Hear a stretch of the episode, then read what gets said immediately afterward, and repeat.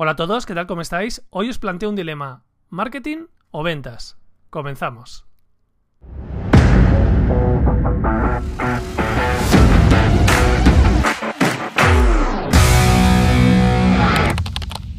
Bienvenidos a mi canal, yo soy Nacho Caballero, escritor y formador especializado en storytelling y hoy quiero hablarte del marketing y de las ventas. Hay gente que es muy partidaria del marketing y que pasa mucho de las ventas y al revés.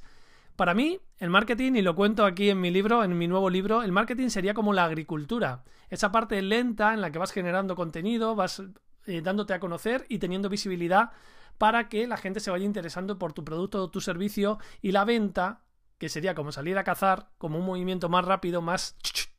pero que también es necesario bajo mi punto de vista para que cuando llegue el momento de la venta, el prospecto, la, persona que se acerca a tu, a tu, a tu negocio, venga ya predispuesta a querer contratarlo.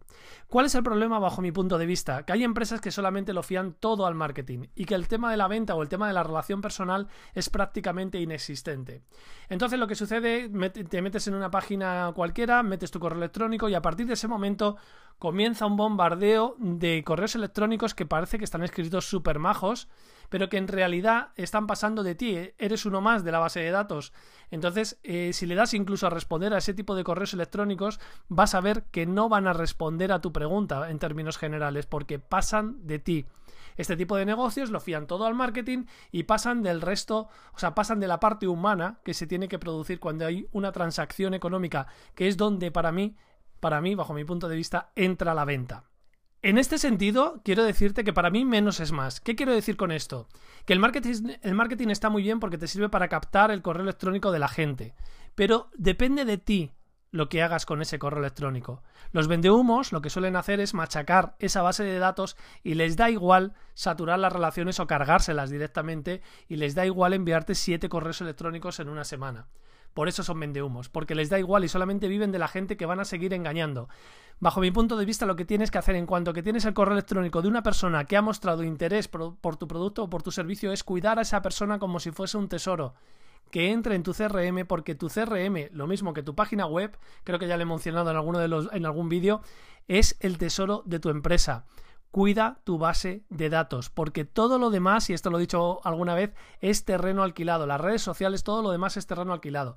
Cuando tengas ese correo, mímalo con cuidado para no saturarlo, para no estropearlo y para que con el tiempo de ahí surja una relación fructífera para ambos. Lo siguiente que te quiero decir es que sigas siendo tú. Esto le pasa a muchos de los clientes que ayudamos aquí en tu vida cuenta, con su emprendimiento. Y es que hay mucha gente que tiene una personalidad, la verdad es que muy original y que merece mucho la pena, es muy singular.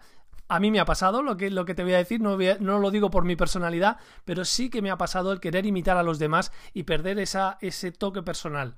Cuando tú haces caso a todo lo, que todo lo que te dicen, a todos esos manuales, a todos esos tips, que ya sabes que con los tips nunca serás top, te lo dejo por aquí.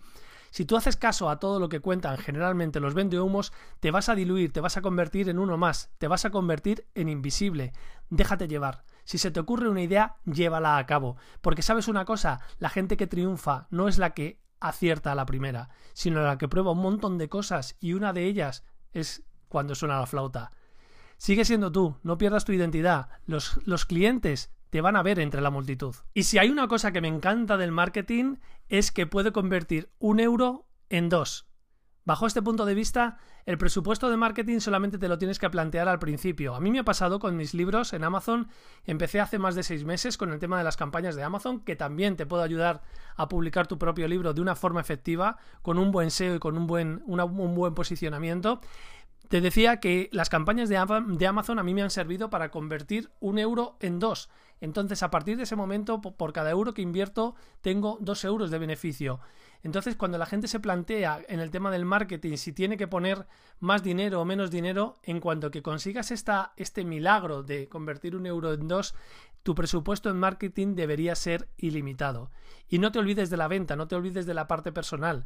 No lo dejes todo a una página web o a un formulario para que la gente decida comprar, porque ya sabes que en toda venta, que en toda transacción hay un, un componente emocional y un componente racional.